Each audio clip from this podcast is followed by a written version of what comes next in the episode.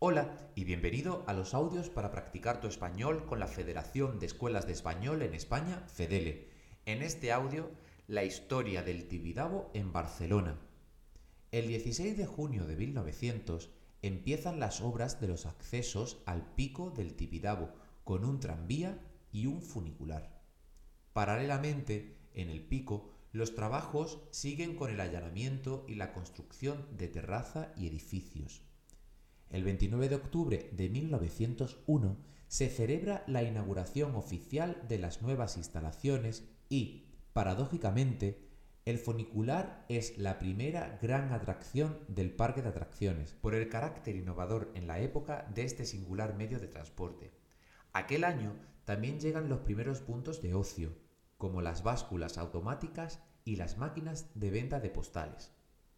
La primera década se caracterizó por pequeñas diversiones como telescopios y prismáticos, columpios, tiro Flaubert, juegos de polos, los espejos, autómatas, estación de palomas mensajeras, etc.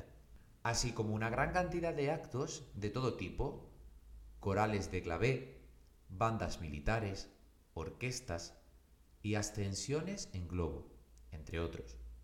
En cuanto a los edificios, se abren el Gran Café Restaurante Tibidabo y el Hotel Restaurante Col, además de la gran sala de fiestas, donde se intenta, sin lograrlo, abrir algunas dependencias como casino.